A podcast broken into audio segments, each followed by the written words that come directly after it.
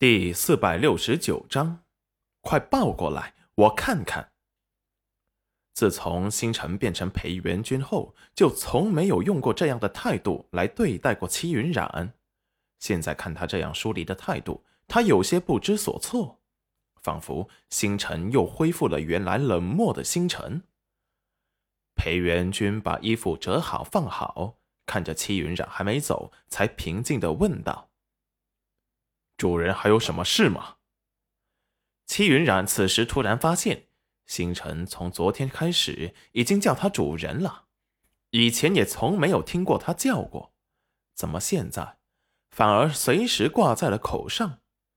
没事，就是你，怎么突然叫我主人了？星辰的眼底划过一丝道不明的惆怅，他也不想啊。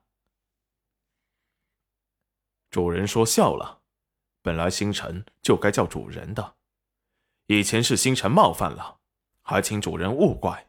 还有主人说的救命之恩，就看在主人也回报了我生了宝儿的份上，抵消了吧。齐云染震惊的站在了原地，浑身僵硬冰冷，一瞬间寒意从背部升了起来，冷得他整个人如坠冰窟。星辰，他这是什么意思？星辰见戚云染仿佛是不敢接受，眼底渐渐生出了希意。却听戚云染说道：“星辰，不要耍性子了，我知道你生气了。什么抵消了？救命之恩，哪有这么容易抵消的？你救了我，我一辈子都欠你的，还不清了。你说抵消了？”那我肚子里这个消失的孩子又怎么算？星辰眼底希望彻底破灭了，原来是心有不平嘛，不是在意他，只是不想失去他这个亲人吧。主人想如何，便如何吧，只要星辰能做到的，不用客气，主人吩咐便是。齐云染的眼神有些狼狈。被星辰疏离的话刺激的遍体生寒，一时气急攻心，快要晕过去了。星辰的眸子突然动容，担忧的准备过来抱住他，却被青云抢了先。只见他大步走了过来，抱起青云染就走。主人，你怎么了？青云来送你回去。而后又转过身看向了星辰，眼神冰冷的说道。主人小产，需要静养，还望星辰你不要时不时来气主人，落下了病根就不好了。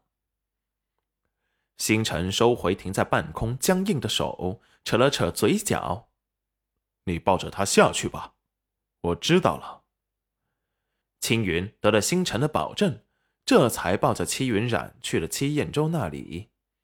齐彦州见戚云染昏迷，立即过来问道：“哎呀，冉丫头，这是怎么了？哎呀，快抱过来，我看看。”渐渐的，声音越来越远，只能听到隔音，应该是抱往屋子里去了。星辰担忧的想跟过去看看，在房间里来回踱步，最后还是没有去。要是娘子看到他，再次被气晕就不妙了。青云说的对，娘子刚刚小产，该是要好好休养才对。为了她能够尽快的把身体养好起来，他不该去打扰她。星辰好几日都不见人影了，吃饭都是和他们错开，让人送回房间里吃的。戚云染在戚燕州和青云的照料下，身体渐渐的好了起来。星辰每日夜里都会去清除一些想要阻挡他们回去的刺客和杀手，这些都在秘密的进行。越靠近楼曲国，刺杀他们的人就越多。星辰这次是万不敢大意，时刻提防着，来一批解决一批，悄无声息，每日忙得很，倒也充实。不然。老会控制不住自己的脚，想要去找戚云染。星辰坐在房间的凳子上，拿出了从戚燕州那里搜来的忘情丹。这忘情丹吃下去，就可以彻底隔情弃爱。他也不会因为求而不得而绝望的做出什么极端的事来。